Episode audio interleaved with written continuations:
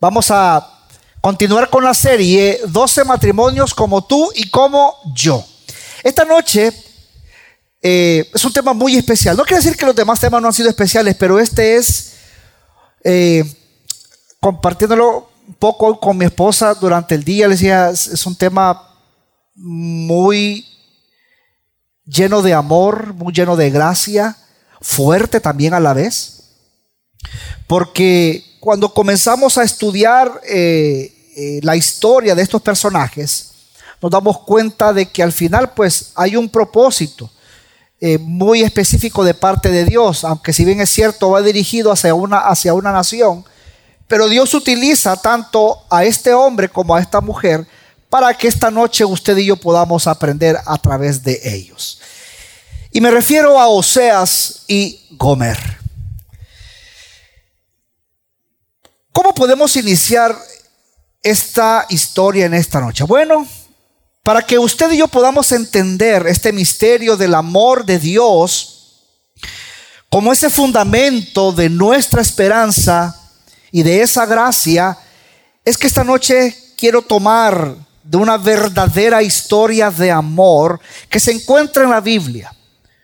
Es una bella historia real que nos ilustra a usted y a mí cuán grande amor Dios nos tiene y por qué con seguridad podemos terminar este año con esperanza y con gracia, es decir, viviendo en esa gracia de Dios. Y esta historia es, como dije hace un momento, la del profeta Oseas. Rápidamente, para que entremos en el contexto de Oseas, nada más vamos a explicar rápidamente los primeros tres versículos. No me voy a detener mucho en eso porque eh, no es lo, el objetivo de la enseñanza. Quizás para otro tipo de, de, de evento quizás sea como más detenido explicar un poco el contexto del libro de Oseas. Pero es importante mencionarlo porque es importante saber eh, en el momento que se dio y por qué se dio. Pero el objetivo principal en esta noche para nosotros como matrimonios es que podamos aprender de ellos. Ahora bien, en el capítulo 1, versículo 1 dice así, revelación del Señor que tuvo Oseas Ben Verí en los días de Usías, Jotán, Acaz y Ezequías, reyes de Judá, y en los días de Jeroboam, Ben Joás, rey de Israel. En primer lugar, vamos a saber que Oseas fue el primero de los profetas menores. ¿Por qué se le dice profetas menores? Bueno, eh, por la brevedad de las profecías en comparación con las obras de los profetas mayores, ¿verdad? Y en segundo lugar, interesante saber que Oseas significa salvación. Interesante porque este mismo significado es el de Josué, salvación. ¿Qué podemos aprender también de Oseas? Bueno, Oseas profetizó en su mayoría contra el reino del norte, Israel, comenzando mientras Jeroboam II reinaba. Es interesante ver el contexto en el, en el cual ellos vivían también. Es interesante ver que eran tiempos de paz política, eran tiempos de prosperidad material, pero no todo era felicidad. Porque a pesar de que eran momentos de, de, de, paz política y de prosperidad material, había mucha corrupción moral y una bancarrota total espiritual. Es por eso, mis amados, que la profecía de Oseas versaba sobre la prostitución de Israel al irse detrás de dioses falsos y consecuentemente su desviación moral. Por lo que ellos rompieron ese pacto de Dios, lo que automáticamente obligaba entonces a Dios a actuar en justicia, anunciando un juicio eminente que se cumplió también allá en el año 722 antes de Cristo. Es por eso que el libro de Oseas, amados, comienza como lo hace. Versículo 2 y versículo 3 dice así. ¿Está ahí? Cuando el Señor comenzó a hablar por Oseas, dijo el Señor a Oseas, ve, tómate a una mujer prostituta y engendra hijos de prostitución, porque la tierra se prostituye totalmente apartándose del Señor. Fue pues y tomó a Gomer, hija de Divarín, quien concibió y le dio a luz un hijo. Es interesante ver que Dios mandó al profeta Oseas hacer toda una hazaña de fe. ¿Por qué? Porque casarse con alguien que Dios le anunciaba que iba a ser infiel, esto lo hizo, pero ¿para qué lo hizo? Es más, pensemos por un momento, ¿qué pasaría? ¿Qué hubiera pasado si a usted de repente Dios le dice, mira, este fulano de tal, te vas a casar con aquella, pero quiero que sepas que a la semana te va a engañar. Usemos la lógica. Hombres que están aquí, usted daría ese paso. ¿Usted esta mesa? Claro que no, ¿eh? Allá. Todos, ¿no? Pero porque Oseas lo hizo. Eso claramente podemos ver que Dios lo hizo para que él experimentara en carne propia y a manera de parábola para nosotros hoy en día la prostitución de Israel y la relación de Dios con esa prostituta. Para los ojos de Dios, todos los que abandonan, todos los que menosprecian a Él, todos aquellos que menosprecian sus mandamientos, todos aquellos que menosprecian su palabra, Dios les llama prostitutas, les llama rameras. En el reino de Dios debemos de saber que no hay solteros. ¿Por qué? Porque estamos casados con Dios. Y eso significa que si estamos casados con Dios, o estamos con Él, o somos infieles. Y eso automáticamente nos convierte en una prostituta. Por eso, por eso Dios, antes de que Él profetizara contra su esposa infiel, lo manda a Él, es decir, a Oseas, a que pueda experimentar lo que Dios mismo experimenta, la infidelidad de una prostituta. ¿Qué hizo Oseas, pastor? Bueno, fue y se casó con Gomer, la cual concibió su primer bastardo. Dios quiso que el profeta experimentara el dolor de la traición, que experimentara las consecuencias de la prostitución. Y por ello su esposa fue tal prostituta, tal ramera, que no solamente concibió su primer hijo, sino que rápidamente fue y concibió otro de otro hombre. Para no ser el largo el cuento, fueron tres. Y estos tres hijos de la prostituta, de la esposa infiel, de la esposa ramera, representan claramente entonces los juicios de Dios sobre esa nación. El primero de él es Reel, el segundo lo Ruhama y el último lo Anmi. Este último es impresionante, impresionante. Porque su significado es de juicio más severo, más vergonzoso, más inquietante. Le dice que le ponga lo anmi porque esto significa no pueblo mío o no son mi pueblo.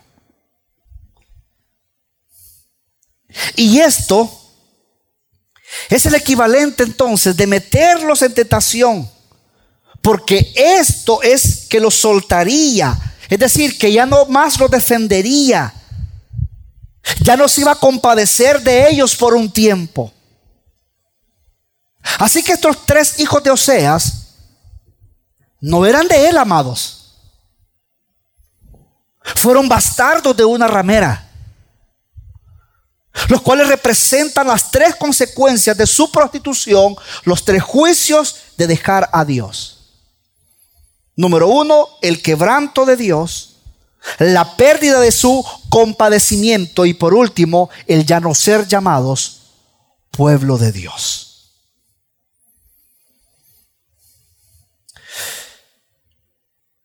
Si usted lee la historia de los del capítulo 1 al capítulo 3, 4 se va a dar cuenta 5 de lo que le estoy hablando. Ahora bien, en su indignación, Dios mismo dice que ya no iba a ser el marido de Israel. Ya que se había ido en pos de otros dioses. Pero es interesante ver que Jesús, Dios mismo, en el Antiguo Testamento, Dios mismo, les explica la razón por qué de tan grande indignación. Oseas capítulo 2, el versículo 5 y el versículo 8 dice, sí, su madre se ha prostituido. La que los dio a luz se deshonró. Pues se dijo, iré en pos de mis amantes, los cuales me dan mi pan y mi agua, mi lana y mi lino, mi aceite y mi vino. Ella no entendía que era yo quien le daba el grano, el mosto y el aceite, quien le multiplicaba la plata y el oro que usan para Baal. Luego en el versículo 11, versículo 13 dice, pondré fin a todo su alborozo, a sus fiestas, sus novilunios, sus novilunios y sus sabaot, y a todas sus solemnidades. Arrasaré su vid y su higuera de los que decía, son mi paga. Me la dieron mis amantes las convertiré en matorrales y las comerán las bestias del campo. Las castigaré por los días dedicados a los Baales, a los cuales les quemaba incienso. Y adornándose con aretes y gargantillas, iba en pos de sus amantes y se olvidaba de mí, dice el Señor. Mire, amados, aunque Oseas experimentó el dolor de la traición, experimentó el dolor de ver nacer hijos bastardos, experimentó el dolor de la vergüenza de que la mujer se va con otros hombres a convivir con ellos. Luego de todo eso, luego de ese dolor que había en su corazón, de esa vergüenza que lo acojaba a él en ese momento, es impresionante, amados, que Dios lo manda a hacer algo nuevamente. Le mandó a hacer algo diferente. Le mandó a hacer algo a lo que el hombre en esa condición quiere. Porque en el capítulo 3, versículo 1 y 2, dice él mismo, el profeta, me dijo el Señor, escuche, ve otra vez. ¿Cómo le dijo? Ve otra vez. Búscate otra. Porque esa ramera, hija del diablo, no te conviene. ¿Le dijo eso? No. Ve otra vez, ama a una mujer amada por su marido. ¡Wow! ¡Qué impresionante! ¿Sabe que esta frase, yo no sé si usted ha puesto atención a esa frase. Ve otra vez, ama a una mujer amada por quién? ¿Qué significa eso, amados? ¿Qué significa eso? Que Oseas aún amaba a esa prostituta.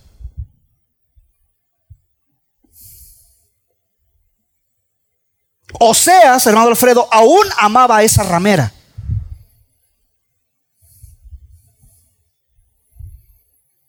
Pastor, ¿por qué dice eso usted? ¿No cree que usted se está adelantando mucho? ¿No cree que es herejía? No, porque más adelante lo vamos a ver.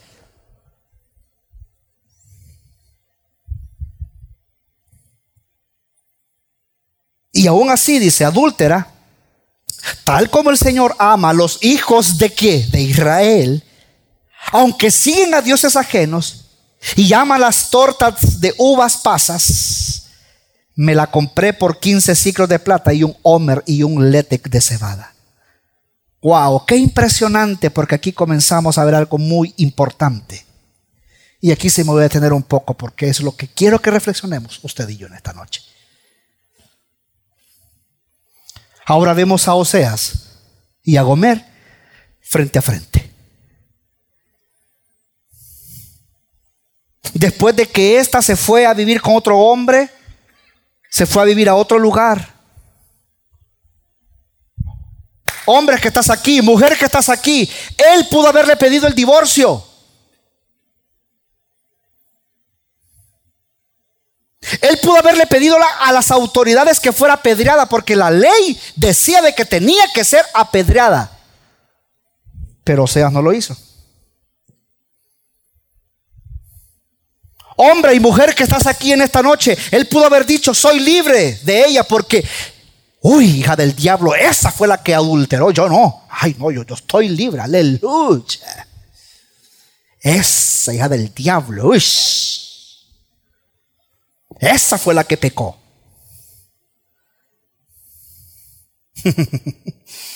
Pero Dios no le dijo que hiciera eso. Dios no le dijo que hiciera eso. ¿Qué le dijo?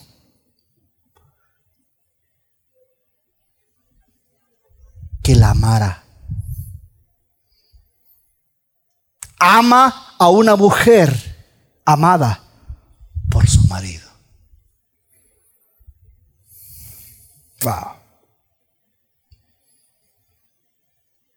Es más, incluso vemos claramente que la compró.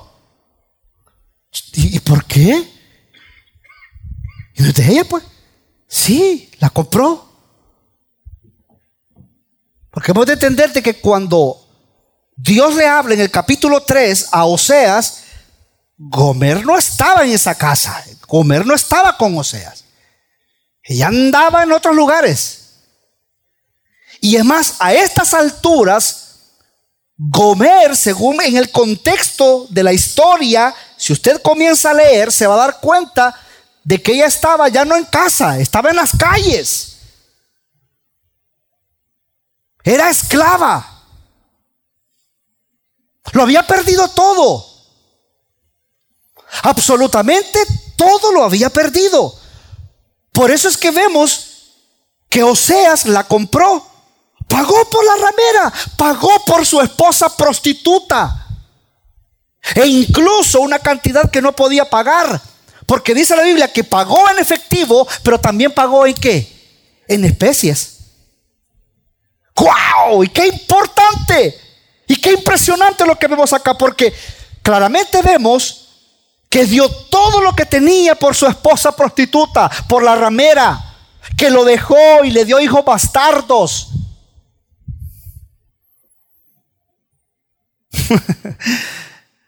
¿Por qué Dios hizo esto?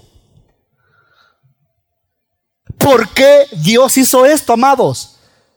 Sepa usted en esta noche que Dios lo hizo porque aunque Dios cumplió cada uno de sus juicios, también vemos que en medio de estos juicios tan duros, tan severos, Él profetizó de su gracia en el futuro.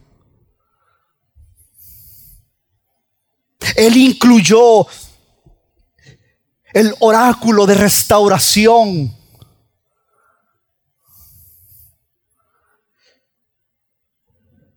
Él incluyó de su amor por Israel.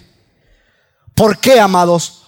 Porque debe saber usted una vez más, o recordarle, mejor dicho, que Dios no solamente es un Dios justo y airado, sino que también es, un Dios de misericordia. Es un Dios de amor, es un Dios de gracia.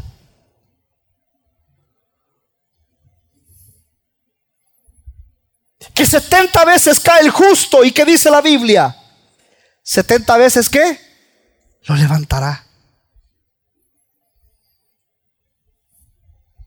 Y es que vemos que Dios en su sabiduría, claramente vemos, mis amados, que nos ha dejado un ejemplo en la vida de Oseas. Pero ¿para qué? Para que comprendamos algo nosotros en esta noche. Número uno, que Dios es nuestro Dios y que Dios es nuestro esposo y que aunque hayamos adulterado con otros dioses o aunque nos hayamos ido con otra mujer, con otro hombre, Él no nos abandonará, pues Él es un esposo fiel.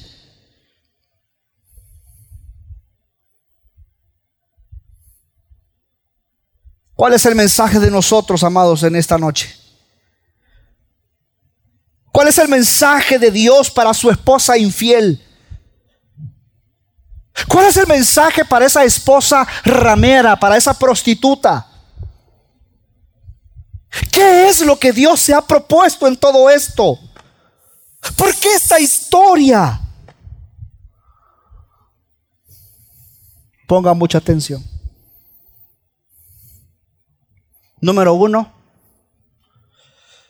enamorarnos con su palabra enamorarnos con su voz.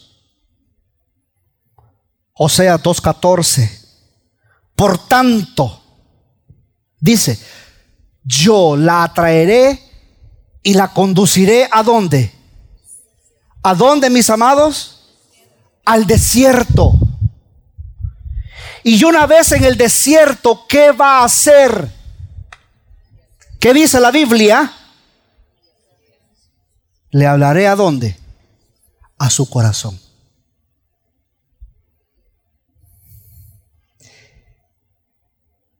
Todos, todos los que estamos aquí somos culpables de prostitución. Todos hemos sido una ramera delante de Dios. ¿Por qué, pastor? Porque sepa usted que Él nos creó para su gloria. Pero nosotros no hemos querido reconocer su gloria. Nos corrompimos intencionalmente, nos ha valido sus mandamientos, sus órdenes, sus estatutos, su palabra. Le hemos menospreciado y cambiado su gloria a una más humana. Hacemos lo que queremos, cuando queremos y con quien queremos.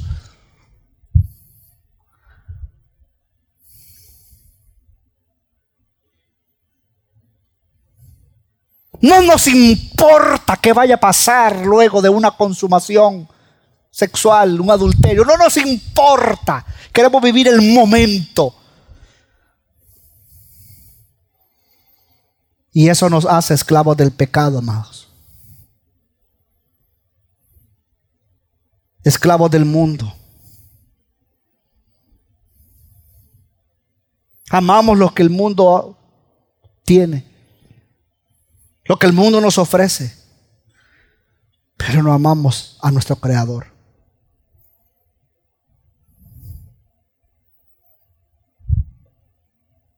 Muchas veces, aunque somos cristianos y creyentes, no permitimos. Espíritu Santo nos redarcuye. Y si nos redarcuye, pues aún hasta eso nos importa porque yo quiero vivir el momento. ¿Y qué?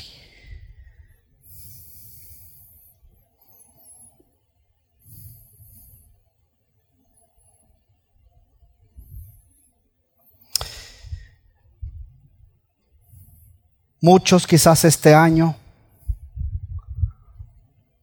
han jugado con Dios.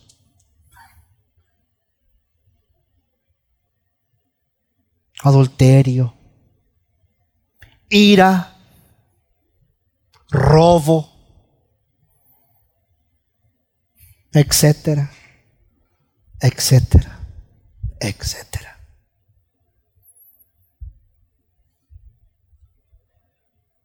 Pero aún con todo esto,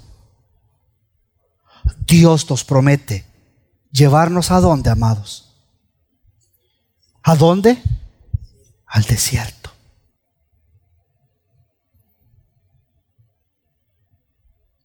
¿Quieres estar a solas con nosotros? Él quiere estar a solas con nosotros. Pastor, pero ¿para qué quiere estar a solas con nosotros? ¿Para qué? Para una sola cosa. Para enamorarnos y para hablarnos al corazón.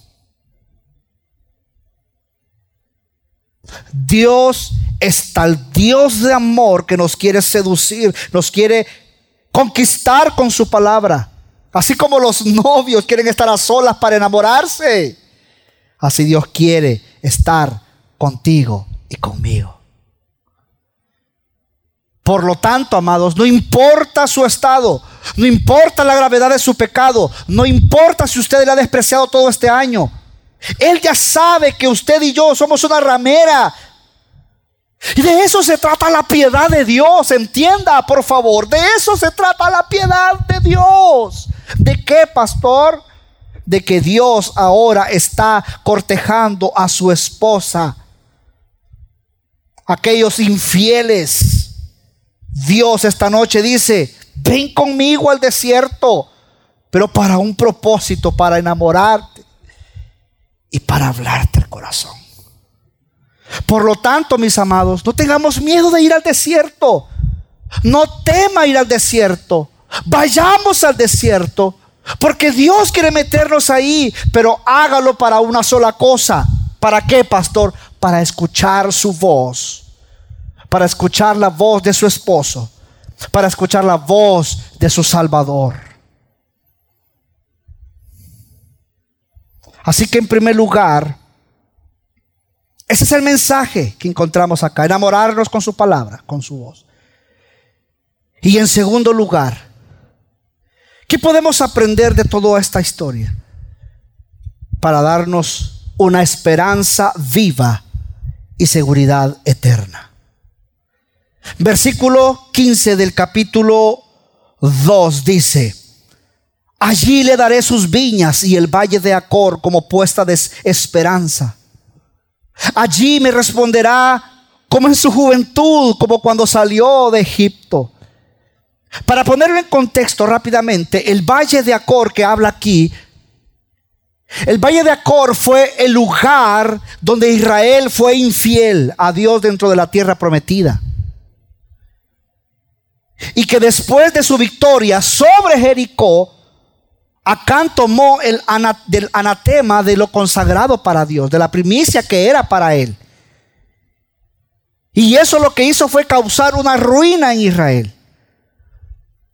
Pero entonces es interesante ver que sin embargo acá, desde ese lugar que les acaba de mencionar, desde ese lugar de aflicción o desde ese valle de la tribulación, en el que ellos fueron atribulados, Dios abre una puerta de esperanza. Dios abre una puerta para poder regresar a casa. Y esta puerta, hombre y mujer que estás aquí en esta noche, es Jesús. ¿Por qué? Porque en el versículo 18 dice, pónmelo por favor, pactaré a favor de ellos un pacto con las bestias salvajes con las aves de los cielos y con los reptiles de la tierra. Romperé el arco, la espada y las batallas de la tierra y haré que reposen seguros. Wow, qué interesante lo que encontramos acá, porque Dios llama ahora a su esposa a que regrese a casa, en donde Dios va a pactar con los animales para que no le hagan daño a su esposa y que la violencia y el conflicto no la afligirán que la vergüenza no la va a alcanzar más, pues su esposo ha vuelto por ella. Iglesia, que estás aquí en esta noche, Dios ha vuelto por ti a través de esta historia hoy, para ti y para mí.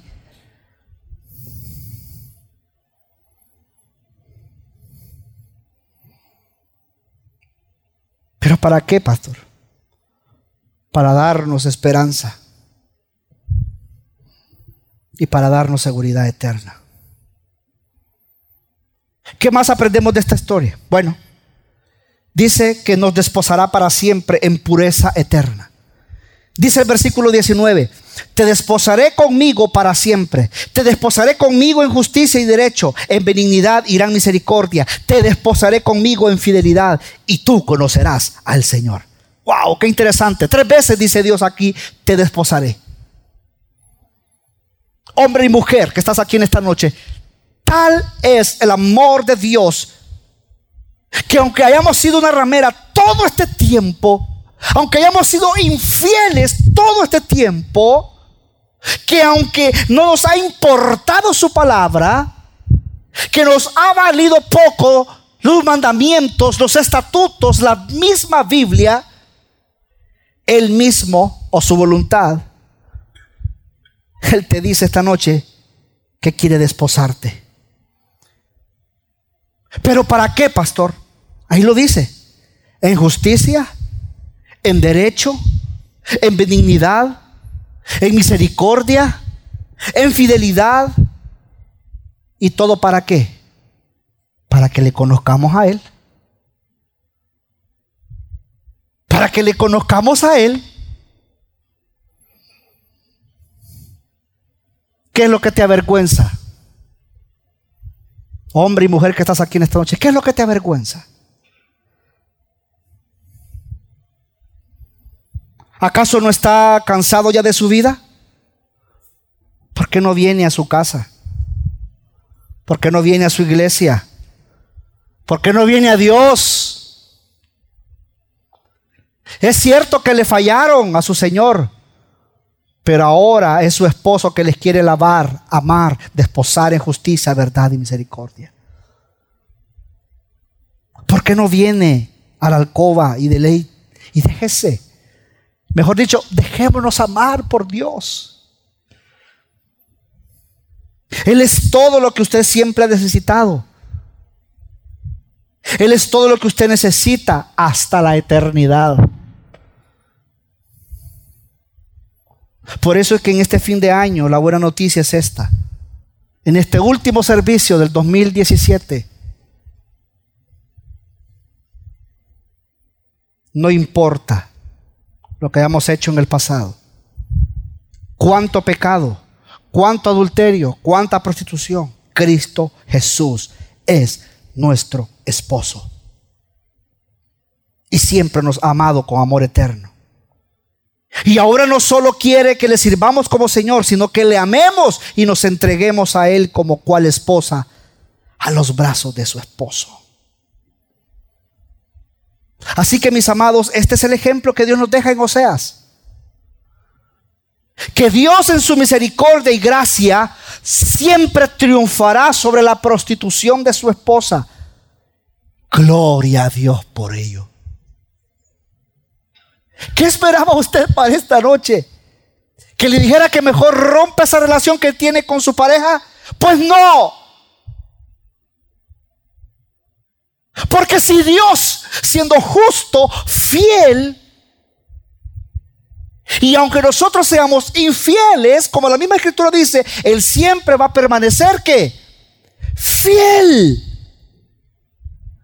Pastor, pero usted no sabe lo que ella, lo que Él me ha hecho. Es doloroso, duele, es triste.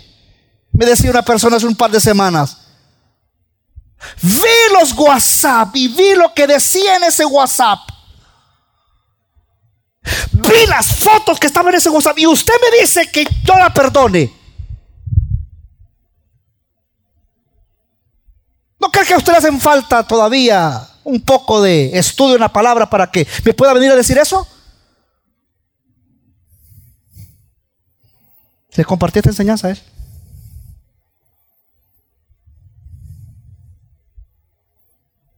¿Qué te crees tú para no perdonar? Si Dios te ha perdonado todas tus infidelidades.